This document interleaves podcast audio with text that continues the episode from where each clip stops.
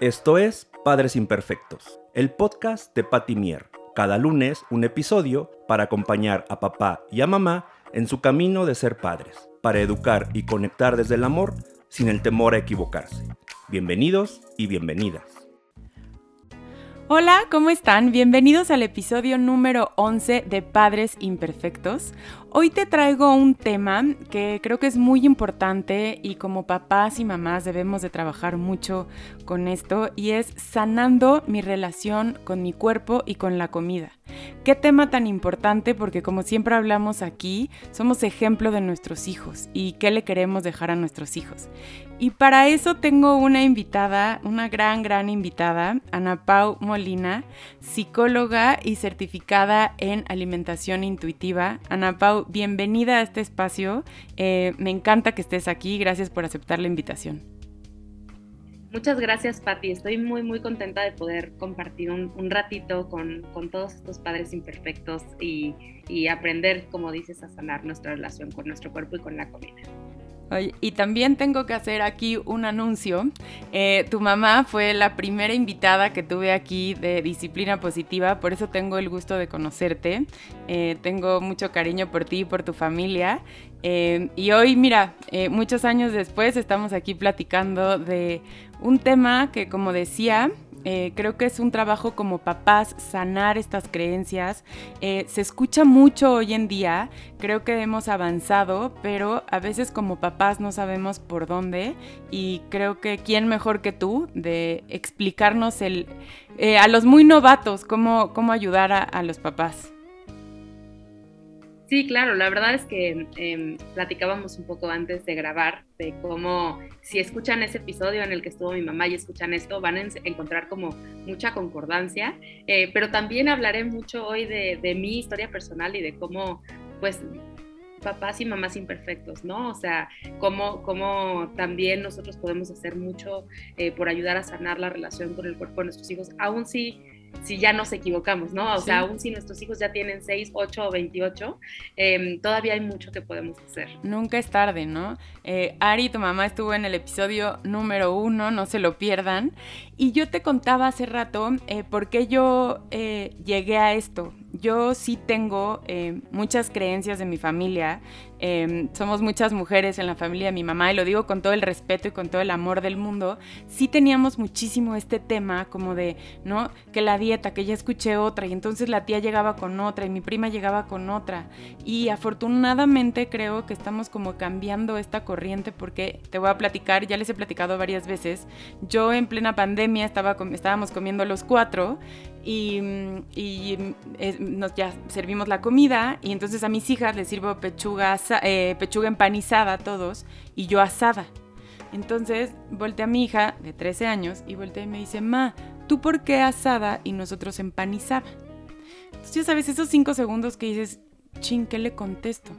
Entonces le contesté, porque a mí me gusta más lo asado. O sea, me gusta. Evidentemente, eh, yo sabía que esa no era la respuesta, pero eso le contesté y me contestó, qué rara, ma, cuando te preguntan cuál es tu comida favorita, siempre contestas pechuga empanizada. Me quedé helada, le dije, sí, tienes razón. Y de ahí me di cuenta y me metí, que como te dije hace rato, estoy en pañales, en esta importancia de que somos ejemplo de nuestros hijos y nos ven todo el tiempo. Entonces creo que tenemos un trabajo súper importante de sanar nuestra relación con la comida para, para que ellos no tengan estos, pues estos traumas. Sí, creo que em, si me lo permites me voy a meter un poco al tema de qué es lo que hago y, qué es lo que hablo en redes sociales. Y creo que lo, primero que tenemos que hablar y que tenemos como que quitar de em, la telaraña, ¿no? Del, primer tema que tenemos que hablar es em, de esta creencia de que, de que un cuerpo gordo está enfermo. Porque casi siempre nuestros intentos por cambiar la alimentación de los niños, de las niñas y de nosotros mismos, o sea, como papás o como mamás, em, es por no engordar. Em, y vamos a hablar un poco también de eso, de, de cómo em, no estamos ayudando a nuestros hijos o a nuestras hijas, ni nos estamos ayudando a nosotras mismas, escogiendo alimentos porque engordan o no engordan. Y mm, creo que esa creencia de que un niño gordo es un niño enfermo eh, nos hace tomar decisiones que acaban hiriendo muchísimo la relación de la comida y del cuerpo de nuestros hijos. Mi mamá, cuando yo era niña, creía que si ella lograba que yo creciera como una adulta delgada, iba a ser más saludable y más feliz, porque eso es lo que le enseñaron. Así como hay muchos padres que aprendieron que un hijo gay iba a sufrir y probablemente además iba a morir de sida, ¿no? Entonces, por eso existían campamentos de conversión y que terapias de conversión y todo esto para la comunidad LGBT y los padres lo estaban haciendo desde un lugar de preocupación y de amor. Pero hoy sabemos que eso era solamente dañino. De la misma forma, yo empecé las dietas a los 12 años y siempre me mantuve a dieta y mis papás estuvieron buscando siempre la razón por la que, entre comillas, yo había salido mal, ¿no? Porque de mis hermanos yo era la única que no era delgada. Y en vez de permitirme ser una persona en un cuerpo más grande o ser una persona gorda, me escucharán decir mucho la palabra gorda o gordo durante este podcast en ningún momento es un tema despectivo, es solo un tema descriptivo. En vez de permitirme ser no solo la única de ojos verdes, sino también ser la única gorda. Eh, esos intentos solo dañaron mi relación con mi cuerpo y con la comida. Cuando pude haber sido una niña gorda simplemente feliz, ahora soy una adulta gorda con mucho que resolver, ¿no? Entonces, em, creo, que, creo que esa parte es muy importante que la hablemos, ¿no? Un cuerpo gordo no necesariamente está enfermo y por más que intentemos evitarlo, probablemente un niño que empieza teniendo un cuerpo más grande lo tendrá también cuando sea adulto, porque la pérdida de peso eh, de forma intencional no funciona, ni aunque sea entre comillas con hábitos saludables, entre comillas con eh, formas de vida, o sea, cuando hablamos desde la restricción y que hablaremos más de eso y cuando hablamos desde em, eh, prohibir alimentos, que con los niños así tiene que ser si es que quieres meterlo a una dieta, em, eso no funciona y los niños seguirán subiendo de peso y probablemente suban más de lo que iban a subir, ¿no? Entonces creo que eso es muy importante que lo hablemos, no empezar a quitarnos esa idea de la cabeza. Sí, sí, sí. Y, esta parte también de, de no opinar como como que a veces creíamos o se creía hace un tiempo que era la carta de presentación de las mamás, ¿estás de acuerdo? O sea, era como, ay, qué, eh, qué delgada, qué bonita, come sano, qué buena mamá eres. Y por eso, ¿no? Entonces te metías en este rollo y decías, chin, si está comiendo papas soy mala mamá, ¿no? Y entonces em, tenemos mucho, mucho que trabajar y por eso me encanta escucharte desde tu experiencia y, me encantó esta parte que dijiste que me queda claro que tu mamá lo hizo desde el completo amor. O sea, todo lo que hacemos y en Padres Imperfectos hablamos de esta parte de no juzgarnos, lo hacemos desde el amor. Me queda clarísimo. Entonces, irnos quitando estas cosas, estos comentarios que también me gustaría preguntarte un poco que a veces creemos que podemos opinar del cuerpo de los niños como si nada. ¿no? A lo mejor con un adulto respetas un poquito más, pero de un niño volteas y dices, ay, míralo. Y el comentario que sea, ¿eh? Qué alto, qué chaparro, qué gordo, qué flaco, qué... O sea, y entonces pasamos como si nada y, y aprender a poner estos límites creo que también es muy importante. Y fíjate que, bueno, yo tengo por un lado un consultorio en donde atiendo a personas de forma individual y también doy cursos. Y también en los cursos eh, acabo conociendo bastante a las participantes, que casi siempre son mujeres, em, no siempre, pero casi siempre, y acabo escuchando un poco de sus historias. Obviamente en el consultorio escucho mucho de sus historias. Y casi siempre las narrativas son, esto lo aprendí en mi casa la razón por la que odio a mi cuerpo y que estoy obsesionada con las dietas es por lo que aprendí en mi casa. Y yo quiero agregar que mi casa no era una casa violenta, o sea, yo he escuchado historias de violencia física cuando un niño subía de peso, ¿no? En mi casa ese no era el caso. Mi mamá, eh, como escucharon en el episodio 1, se dedica a la disciplina positiva desde siempre y eso porque iba en su personalidad. Entonces, por supuesto que no había un castigo, nunca eh, había como estos, estos temas de no vas a salir o no te vamos a dar dinero si subes de peso. O sea, nunca había una amenaza así, pero aún así la narrativa de que la delgadez era eh, sobre todas las cosas y que era la única forma de ser saludable era una narrativa que estaba en mi casa. Y eso lo que hacía era que yo desarrollara una mala relación con la comida y con mi cuerpo. Entonces, em, la mayoría de las veces las narrativas que yo escucho es, es que mi mamá es que mi tía o es que mi papá, muchas veces también viene del papá, em, repite mucho estas cosas sobre su propio cuerpo. Y yo tengo muchas historias así de haber escuchado a mis papás, a mis abuelos, a mis tíos, hablar sobre sus propios cuerpos ni siquiera necesariamente sobre el mío, y yo aprender a través de sus narrativas que el cuerpo gordo era un cuerpo incorrecto y que yo, por ende, era incorrecta. ¿No? Sí, sí, sí. Sí, eso es lo que vamos aprendiendo. Y hasta en los típicos comentarios, eh, no sé, te tomas una foto y, cuento mi experiencia porque qué responsabilidad tenemos con, cuando tienes adolescentes. Eh, digo, sí, sí, yo, yo, yo dije que lo empecé un poco tarde, pero los que tienen hijos chiquitos, hacer conciencia de esto, de repente, no sé, me tomo una foto y, ay, no, no me gusta cómo salgo. Y lo dices natural y lo dices, ¿no? Entonces ya Valentina es como de, ma, ¿qué quedamos? Que eso no se decía me encanta que tiene 13 años y traen ahorita una conciencia que nos están haciendo reflexionar. Eh, creo que somos como esta generación un poco del cambio. Qué padre los que están con hijos más chiquitos, que les puedan evitar este camino, que, que ya los escuchen y ya lo vean normal, que ya nos quitemos ese estereotipo de come verduras es niño bueno, este, solo si comes verduras este, vas a crecer fuerte. Y, esta parte que, que lo hacemos, repito, desde el amor, pero son estos pequeños mensajes que vamos mandando dando que a la larga hacen, hacen mucho daño y sobre todo te hacen tener una mala relación contigo, porque a lo mejor tú como papá te enganchas en que coma la calabaza esa tarde y lo lograste, pero a largo plazo, ¿qué le estás dejando? ¿No? El, el, odiar tu cuerpo, el odiar la comida, no nos damos cuenta de fondo que, pues, qué mal ejemplo les estamos dando. Y además creo que tenemos que desamarrar esta idea de que un niño que come verduras va a ser un niño delgado porque esa no es la verdad. Y que, eh, tú conoces a toda mi familia y conoces a mis hermanos y nos has visto y yo soy la única gorda de mi familia, ¿no? Y mi mamá dice que de mis primeras palabras fue popales, ¿no? Porque me encantaban los nopales y hay esta escena muy chistosa que me han contado mil veces de yo con un tenedor picando cada cuadrito de nopal y comiéndolo desde muy chiquita. O sea, en mi casa yo soy la que más verduras come, la que como entre comillas y como visto desde esta mirada eh, muy centrada en la cultura de dietas, soy la que mejor come, ¿no? O sea, y soy la más gorda, ¿no? Y entonces, ¿esto qué hace?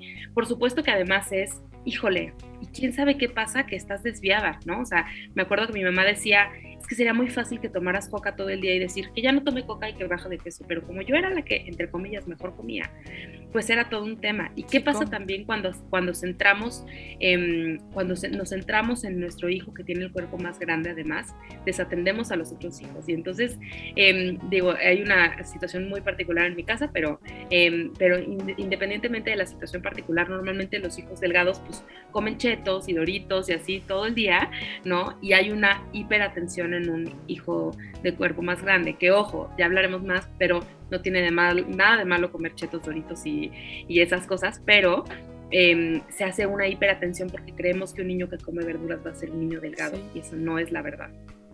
Eh, me encanta esta parte que dices que, también es el permiso que le das al niño, que, y lo digo entre comillas, eh, porque no nos están viendo, nos están escuchando, lo digo entre comillas, que entonces el niño que está más delgado sí tiene permiso de comer chetos y el otro no, y se los estamos contando. Y, me, salta muchísimo que te enfocas en el niño que se comió los dos chetos. ¿No? Y el otro se pudo haber comido cinco bolsas y ni volteaste a ver, o sea, pasaste de largo. Pero el otro se comió dos chetos y va mucho más allá de la comida, va más allá del tema que les metemos como de, este, pues no, como el por qué, por qué me das toda esa atención en eso. Fíjate que alguna vez escuchaba un podcast sobre los niños que hacen dieta, ¿no? Las infancias que hacen dieta. Y, híjole, yo lloré cuando escuché ese episodio eh, eh, de, de, este podcast porque me recordó muchas cosas que tienen más que ver con la comida y que justo eh, muchas veces me preguntan, es que ¿por qué hablas de comida si eres psicóloga y no nutrióloga? Y lo que pasa es que yo hablo de la relación que tenemos con la comida, que tiene mucho más que ver con qué pensamos sobre la comida que con lo que realmente comemos. Y entonces yo tengo estas memorias de, por ejemplo, yo comer claras y mis hermanos huevo normal. ¿no? O yo comer leche, yo tomar, eh, en vez de chocomilk, yo tomaba leche con esplenda y vainilla, ¿no? o mis hermanos comen una cosa, ellos empanizado y yo asado, ¿no? O sea, siempre era como yo diferente. Y más allá de la comida como tal que estaba comiendo, sobre todo porque somos tres, siempre era la que sobra, la diferente, la que hace otra cosa, la que tiene que ir un verano a un campamento de pérdida de peso mientras sus hermanos están en Cancún, ¿no? O sea, éramos, era como la diferente. Y entonces, pensando más en como un tema de crianza y del amor que le tenemos a nuestros hijos, esto lo que está haciendo es aislar a nuestros hijos que tienen cuerpos más grandes y decir es que tú eres diferente, es que requieres algo distinto, ¿no? Y, y que además es súper doloroso, porque yo me acuerdo de ser niña y de decir, pues es que, ¿qué hago para resolver este cuerpo que me tocó? ¿No? O sea, es como tener una nariz de otro color o una piel de otro color y decir, ¿qué hago para resolver esto a los seis años cuando como lo mismo que mis hermanos, pero en la escuela todos los días dicen que la, entre comillas, obesidad es lo que va a matar a nuestro país y la peor epidemia, ¿no? Entonces, ese tipo de, de, mensajes lo que le están diciendo a las infancias es, no eres válido y no eres valioso hasta que alcances cierto cuerpo o hasta que adelgaces. Y no, no importa que tanto intentemos reparar, es decir, que en casa se hable así y se le den claras a un niño y no se le permita comer chocomilk y que le digamos, pero si eres valiosa, mi amor, pero las acciones que tenemos y este tipo de, narrativas pesan mucho más que lo que podemos decirle a nuestros niños. Sí, sí, sí, no, total. Eh, otra pregunta que te quería hacer un poco, eh, en el tema de la alimentación intuitiva, que ya más personas lo mencionan, eh, como te digo, por eso te tengo aquí de invitada experta, creemos que a veces estamos llevando alimentación intuitiva con nuestros hijos y no. El tema te lo pregunto porque hace poco fue Halloween y entonces yo pregunté cómo estas partes, eh, bueno, igual, una experta escribió un artículo y, ponían como, ¿cómo sabes que estás llevando alimentación intuitiva en tu casa? Y muchas, muchísimas personas me contestaron em, que era porque, bueno, le aviso que es Halloween y que ese día se puede comer todo solo Halloween o que es domingo y que los domingos este, le dejo libre ¿eh? y come lo que quiera. De, entonces a veces tenemos esta, mm, desde la ignorancia, porque cuando, cuando platiqué que ibas a estar aquí, todos mis amigos, please pregúntale esto y please pregúntale esto, porque a veces queremos que lo estamos haciendo bien, pero no. A ver, creo que en el tema de alimentación intuitiva, justo como se llama alimentación intuitiva, es como, bueno, pues entonces voy a comer lo que se me ocurra, o sea, voy a hacerlo como se me ocurra. Y en realidad no es eso la alimentación intuitiva y yo casi siempre les digo como que, eh, pues que tienen que, que, acompañarse y yo ofrezco cursos de alimentación intuitiva y no es por hacer el comercial, pues, pero, o sea, que lean el libro o que, que se informen en serio un poco como, em, como pensar, pues yo voy a hacer disciplina positiva, voy a ser siempre muy positiva. Pues no, eso no es la disciplina positiva, ¿no? O sea, hay que aprender, hay que saber el fondo y, puede ser simplemente leer el libro o, o, tomar un curso o lo que sea, ¿no? Entonces, y hay mucho contenido, por supuesto, en redes. Entonces, para mí, ¿cuál sería una señal de que un niño está haciendo alimentación intuitiva en su casa? Que llegue Halloween y que no se coma todos los dulces eso sería para mí una señal de alimentación intuitiva. Y voy a explicar por qué. En la alimentación intuitiva, dentro de muchas cosas, porque es muy complejo, acabo de terminar yo una certificación gigantesca que me tomó meses. Em, es un proceso, eh, o sea, la alimentación intuitiva tiene muchos estudios detrás. Las autoras son, son unas obsesivas de aprender, entonces eso está padrísimo. Em, pero sin meternos como a toda la profundidad, eh, una gran parte de la alimentación intuitiva es que sabemos que la restricción solo genera eh, ansiedad alrededor de los alimentos y por ende atracones, ¿no? Entonces, cuando, voy a ponerle un ejemplo de adultos, ¿no? Cuando tú solo te permites comer pizza los domingos, por ejemplo, em, solo pizza los domingos, cuando llegue el domingo te quieres comer toda la pizza y probablemente te la comes toda. No pones atención a tus señales de hambre y saciedad. Em, pierdes el control alrededor de la pizza, ¿no? Y entonces sientes que es culpa de la pizza que tú, em, o sea, por eso se generan todas estas narrativas que son falsas, que iba a adelantar, de la adicción a la comida. Por esto que nos genera como, como esta pérdida de control alrededor de la pizza. Si tú comieras, y, la gente me dice, a mí se me va a antojar la pizza siempre si me permito comerla siempre. Pero si tú comieras pizza de desayuno, comida y cena de lunes a viernes durante una semana, probablemente el sábado no querrías comer más pizza, ¿no? Esto es normal con los alimentos pasa, porque los alimentos funcionan más como habituación. Es decir, tú, Pati, eres casada, yo también. Entonces, la primera vez que tu esposo te dijo te amo, cuando eran novios. No, hombre, o sea, llegaste, se lo contaste a tus amigas, le hablaste a tu mejor amiga, estuviste tres horas de que yo sentí la mariposa, y, ¿no? O sea, es como muy emocionante. Sí, sí, sí. Ahorita que ya estás casada y que tienes hijos y que han pasado muchos años, pues no es como que no es importante, o sea, no es lo mismo decir te amo que pásame una taza de la cocina, no es lo mismo, pero no es tan emocionante, no genera lo mismo, ¿no? Con la comida pasa lo mismo. Cuando tenemos un alimento continuamente, en nuestra alimentación, cuando siempre está disponible, no es tan emocionante. No quiere decir que no sea rico, que no nos guste comerlo, pero no es tan emocionante. Entonces, em, por esa razón, cuando un niño llega a Halloween, los dulces son súper emocionantes, porque como nunca los tiene, sabe que en Halloween los va a tener, se va a comer todos, y hay niños que comen hasta sentirse mal y vomitar. Porque como saben que después de Halloween se acaba, se comen todo lo que pueda. Que es lo mismo que nos pasa cuando entramos a una dieta, ¿no? El día anterior a entrar la dieta, no, hoy sí me voy a comer todo, porque mañana entro, ¿no? Entonces, eso es lo que pasa. Para mí, una señal de alguien que hace alimentación intuitiva no es que un niño diga, yo no como dulces, solo como verduras. Eso no fue lo que yo dije. Lo que yo dije es, no se come todos sus dulces. Porque como sabe que esos dulces los tiene mañana y pasado y al día siguiente, y que si en la siguiente semana o en febrero eh, mamá va a comprar dulces en el súper, no tengo que comérmelos todos en Halloween. Sí, sí, ¿no? Y entonces hay mucho miedo de tener siempre dulces en la casa porque no los vamos a comer todos, ¿no? Pero entonces justo cuando me invitabas al podcast yo decía, esto lo tenemos que empezar a trabajar como papás. Necesito que tú tengas el helado que a ti te gusta y necesito que tú te permitas comer las cosas para que veas que, que sí funciona esto, o sea, que a través de eliminar la restricción vas a estar en paz con la comida y entonces poder compartirlo con tus hijos. Pero si tú quieres nada más hacer el truco con tus hijos para que ellos estén bien, pero no quieres trabajar lo tuyo, pues va a haber un hueco ahí. Mi mamá, no sé si lo dijo en el podcast cuando vino, pero mi mamá dice que las técnicas sin fondo son trucos. Entonces, ¿es un truco o es una herramienta de verdad? Claro, sí, sí lo dijo. Y sí, total. Sí, ah. sí, sí. Creo que la conoces muy bien.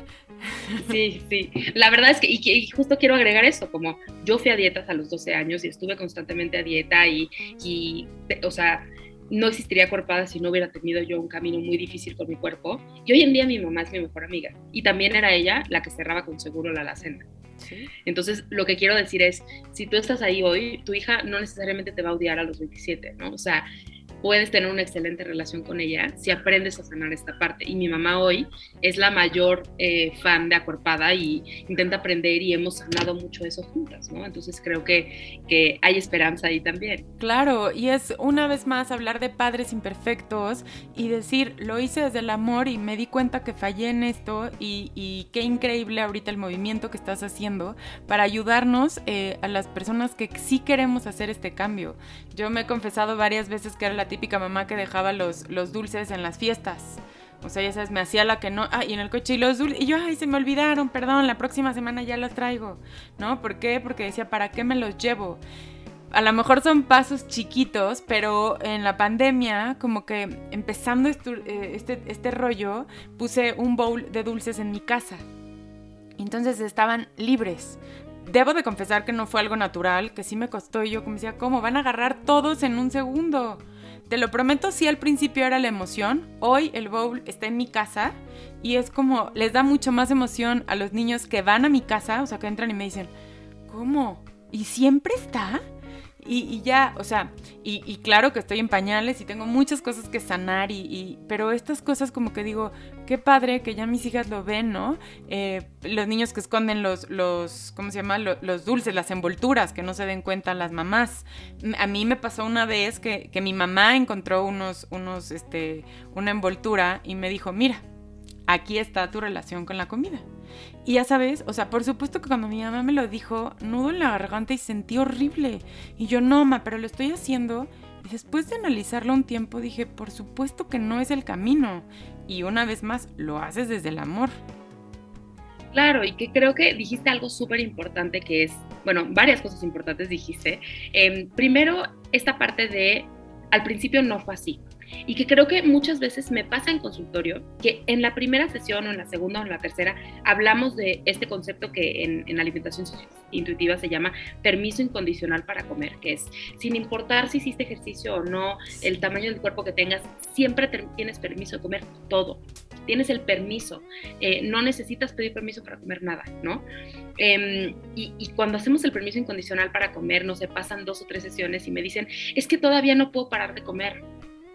Y es que estas ganas de que soltemos el permiso, pero solo se nos antojen verduras, pues no, no ocurre, porque obviamente primero vamos a lo que está restringido. Entonces, esto que, me, que tú dijiste muy claramente, al principio obviamente hubo mucha emoción y los niños comían dulces todo el día, pero llega un momento en el que dejamos de comer esos dulces, ¿no? Y otra cosa que dijiste también muy importante es, y llegan los niños de otras casas y se quieren comer todo, ¿no? Y entonces algo que pasa muchas veces y que es un tema que, a lo mejor no, no tenías apuntado por ahí, pero me preguntan mucho como eh, de las mamás que no le quieren dar azúcar a los niños, ¿no? Que no le quieren dar nada de azúcar a los niños. Entonces yo digo, ok, estos niños viven en un, en un mundo donde todos los otros niños sí comen azúcar. Y aunque tú les digas, en nuestra casa no se come azúcar, el azúcar es una cosa que nuestro cuerpo necesita y quiere. Entonces, en cuanto tu hijo llegue a otra casa, va a correr a la alacena, así como los otros niños lo hacen en casa de Patty, ¿no? O sea, cuando los otros niños llegan a tu casa y quieren ir directo al, al, frasco de, de, dulces, es por eso, porque en sus casas no lo tienen. Y entonces eso me pasa a mí aquí en mi casa con algunos invitados, porque en mi casa siempre hay Oreos, siempre hay papas, siempre, ¿no? Y, también me pasaba a mí de niña, ¿no? O sea, yo muchos de los recuerdos que tengo es de qué cosas comían mis amigos, qué comida había en casa de mis amigos, las galletas marías con cajeta que tenía mi vecina, ¿no? O sea, tengo perfectos los recuerdos, porque como en mi casa no había nada, me encantaba ir a las casas de otros donde sí había cosas ricas. ¿No? Porque es lo primero que hacíamos, ir a comer.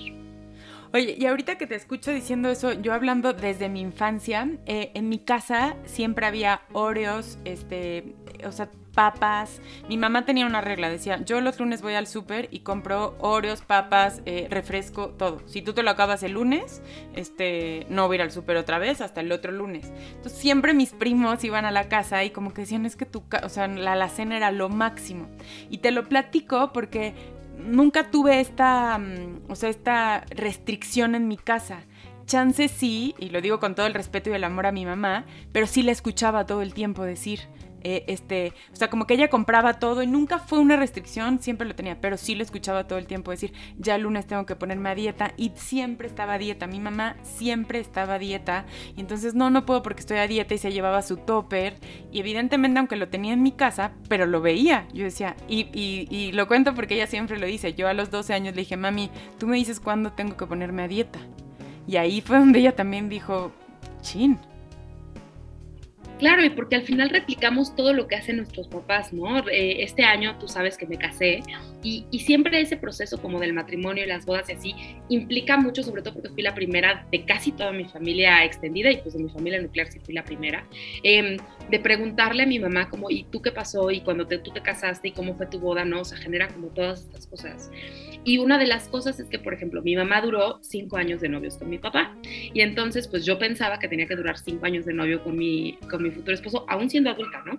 Pero mi esposo y yo fuimos novios un año y ya estábamos comprometidos. Entonces eso generó mucho shock, ¿no? Porque fue diferente. Y además, eh, yo fui una novia gorda y mi mamá se casó a los 20 en un cuerpo de casi adolescente, ¿no? Muy delgadita y todo, y además porque mi mamá es una persona delgada. Y también fue diferente. Y entonces al final yo creo que sí acabamos buscando lo que hacen nuestros papás porque es el ejemplo que tenemos. Entonces, si yo tenía de ejemplo que los novios tenían que durar cinco años, pues yo pensaba que yo tenía que durar cinco años, ¿no? Y generó como este shock que no durara tanto.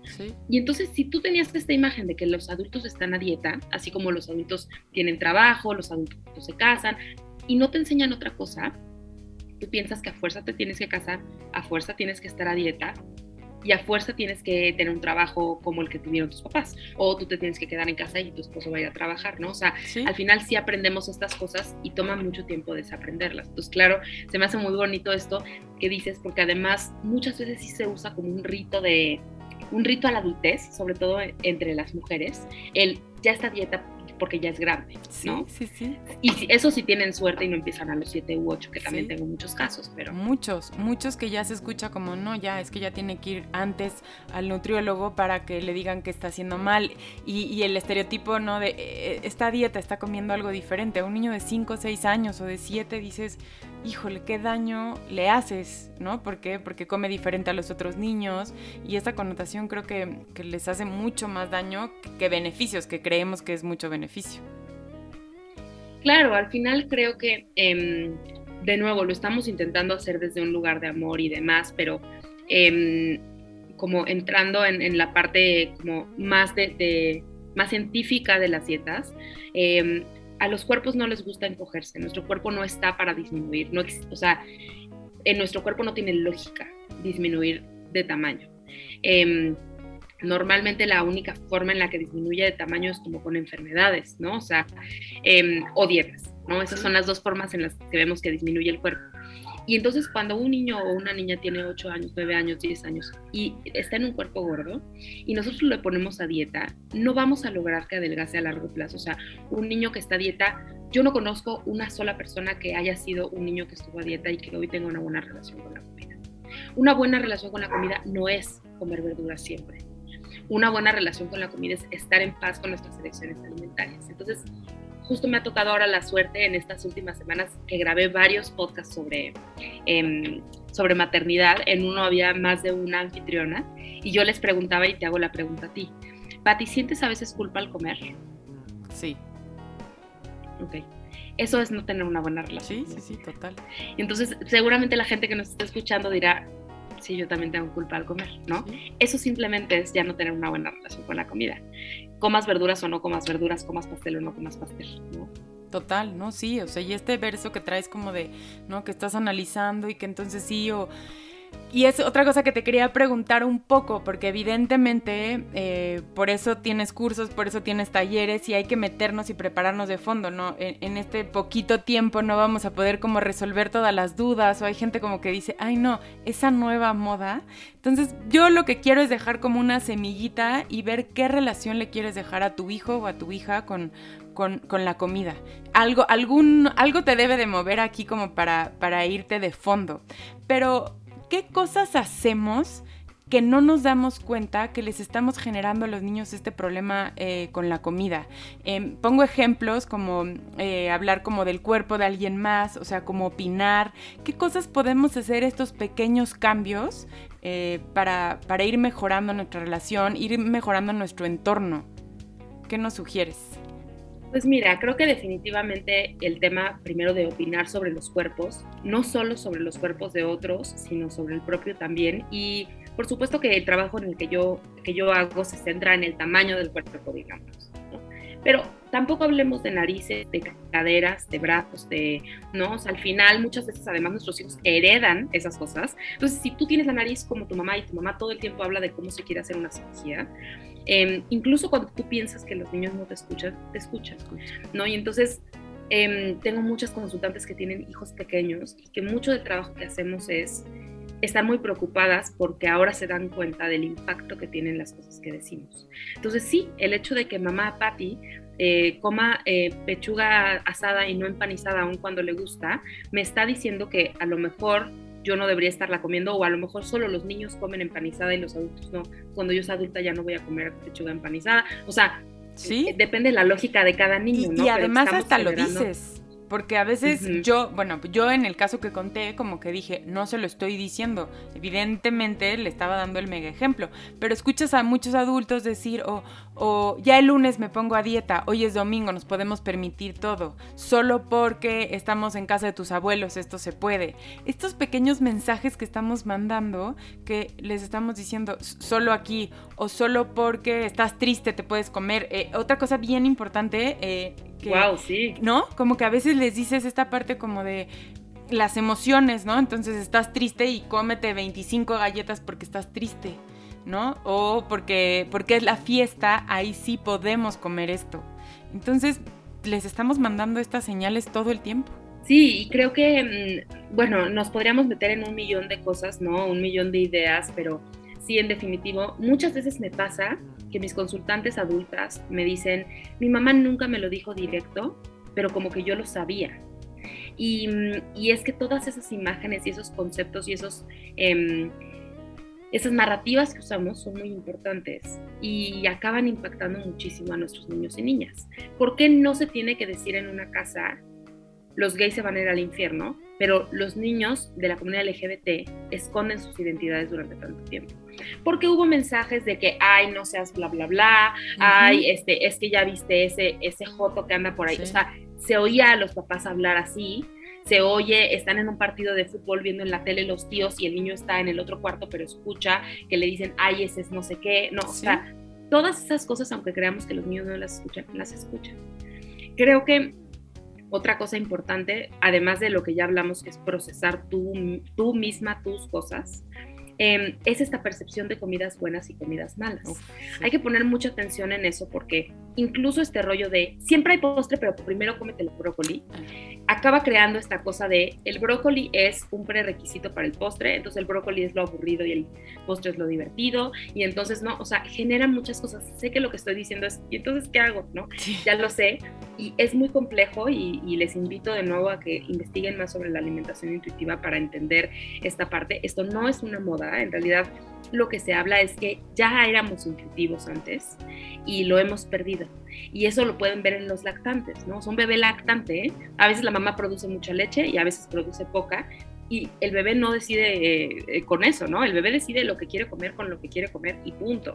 Y, y, si no quiere comer, no hay fuerza humana que haga que el bebé lactante decida comer, ¿no? O sea, por más que le pidas.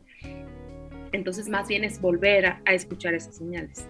Que es nuestra culpa, ¿no? Que, que por nuestra culpa, porque yo el otro día creo que te escuchaba a ti decir que como que le estás diciendo, te tienes que comer cinco rebanadas o sea, ya sea mucho o sea poco. O sea, pero entonces ellos dejan de escuchar su cuerpo y decir, tengo hambre. ¿Por qué? Porque cinco, y entonces ya está llenísimo y entonces tú se tiene que acabar el plato. O al revés, tiene hambre y tú decides que solo puede comer esa porción. Entonces se dejan de escuchar. Un poco, esa era la última recomendación, como cuando le decimos a un niño ya tuviste suficiente y este niño o esta niña eh, todavía tiene más hambre, le estamos diciendo, yo como tu mamá sé más que las señales de tu cuerpo. Entonces, deja de escucharlas, ¿no? Entonces, eso es lo que le estamos diciendo a nuestros niños y niñas. Eh, por supuesto que dentro de esto, y que bueno, eso a lo mejor será para otro episodio, em, pero dentro de esto, por supuesto que, así como en la disciplina positiva, que eso es lo que le decía a Fati al principio, pues hay, un, hay una parte amable y una parte firme. O sea, no puede em, un niño decidir, un poco esto que decías de la mamá solo compra los dulces el lunes, ¿no? No vamos a ir todos los días em, a comer a McDonald's porque no nos da tiempo, porque no tenemos dinero, porque em, no entra en la logística. O sea, hay cosas que, que hay que adaptar en la familia y esa es la parte de firmeza de decir, no. Eh, no, no vamos a poder hacer esto todos los días, pero eso no significa que hay restricción en la casa y que bueno, lo podremos hablar más a futuro un poco y, le decía a Patti que por ahí hay proyectos futuros de, de hacer como, como estos contenidos para, en, específico para, para, la crianza, eh, pero que recordemos que eh, tienen que ser nuestras infancias, nuestros niños y niñas, quienes decidan cuánto comer, eh, en cada momento y que a lo mejor en la comida, por ejemplo, este niño o esta niña se come media quesadilla, ¿no? O en el desayuno ok, perfecto, si solo quieres media quesadilla, se queda tu quesadilla aquí, cuando vuelves a tener hambre, regresas y puedes volver a comerla. No es, y cuando tengas hambre te hago tus hotcakes o te hago un hot dog o lo que a ti se te antoje, ¿no? Porque esto es lo que vamos a comer en la casa. Puedes comer quesadilla y fruta o solo quesadilla o solo fruta, pero estas son las opciones, ¿no? Entonces, claro que no es ponernos, es, hay esta creencia de me voy a poner a los pies de mi hijo y, y no es eso, pero sí es darles la agencia primera a ellos de cómo se alimentan. Sí. Sí, escucharte me hace como esta parte que creo que está muy ligada como la alimentación intuitiva y la disciplina positiva son, y lo digo entre comillas, estas nuevas modas, ¿no? Que dejan que los niños hagan lo que quieran, pero como no las conocen a fondo, no saben los beneficios que traen a largo plazo. Y sí es estudiar, investigar, ver por dónde, y como papás implica un poco más de trabajo, ¿no? Un poco más de trabajo, que, decir no y punto.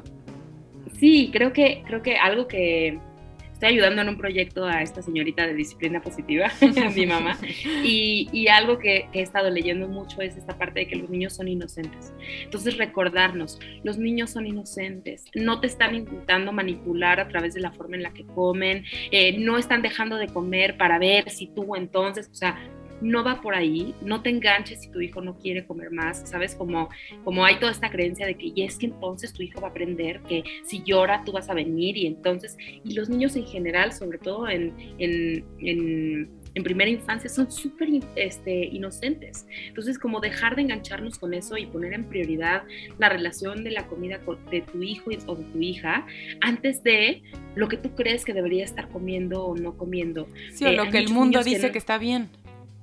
Hay muchos niños que no comieron verduras cuando tenían cuatro años y que tienen mejor relación con la comida hoy y pueden integrarlas de una forma deliciosa que cuando se forzaba a comer en casa, normalmente esos son los niños que que salen para el otro lado, ¿no? O sea, nunca queriéndolas volver a comer porque eran forzadas. Sí, sí, sí. Y esta parte que decías hace rato del azúcar, ¿no? El no azúcar porque, y entonces están súper convencidos, pero y la relación con la comida y, y, y, las secuelas que dejas, ¿no? Porque sí son los niños que te encuentras en, escondidos comiéndose azúcar.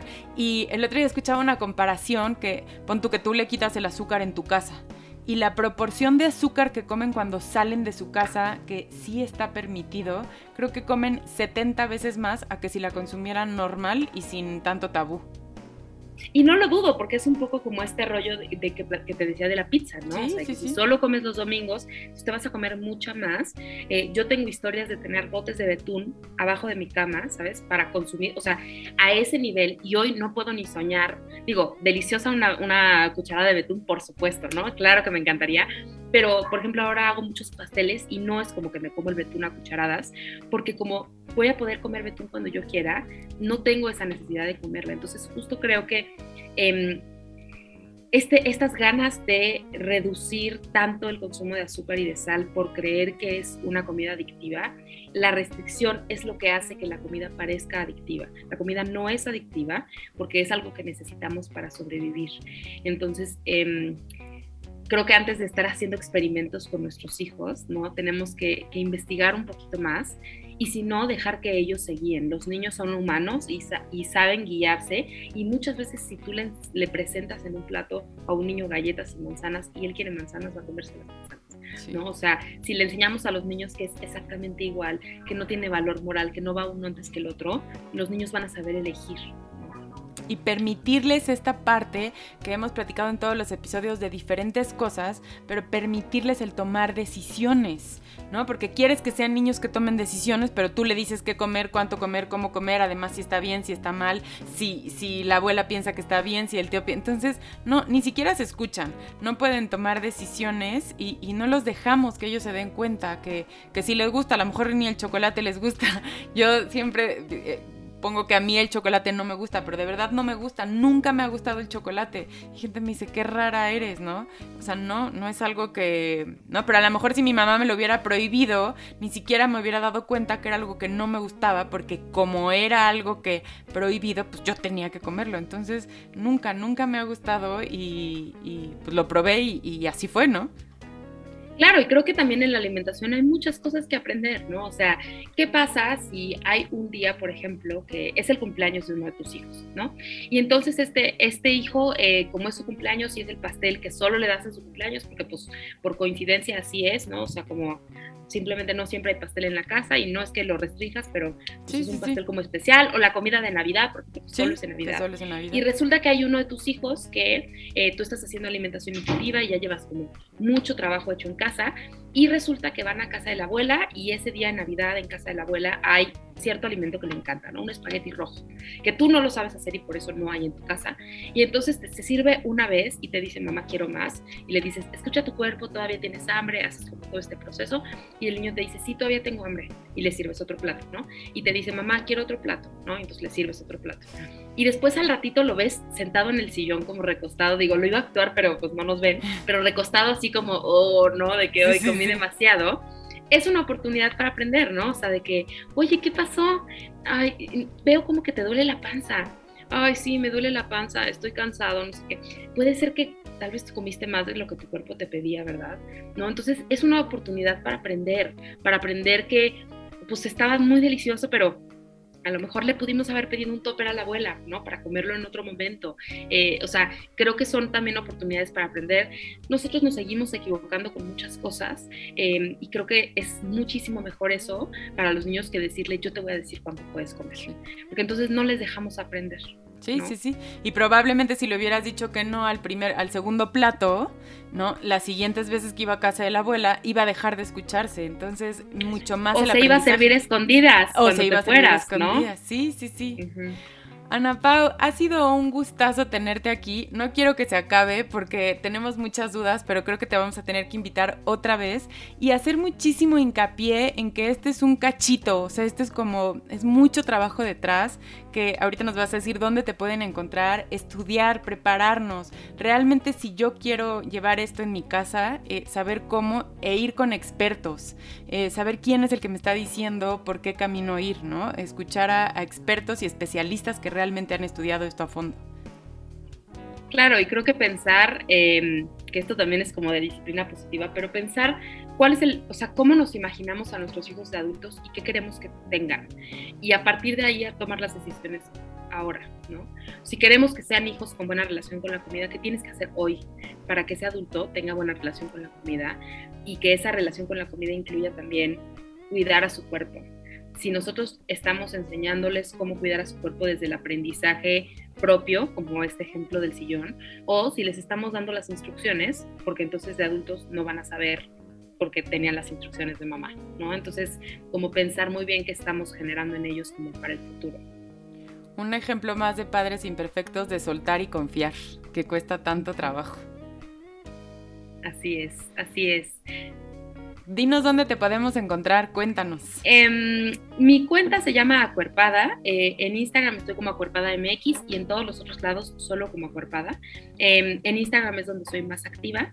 Y también tengo una página web que es acuerpada.com donde viene eh, cómo funcionan mis consultas, cómo funcionan mis cursos. Eh, tengo un curso de alimentación intuitiva que está siempre por ahí rondando la página, entonces em, probablemente, sin importar cuando escuches esto, habrá como opción de que te inscribas a alguno.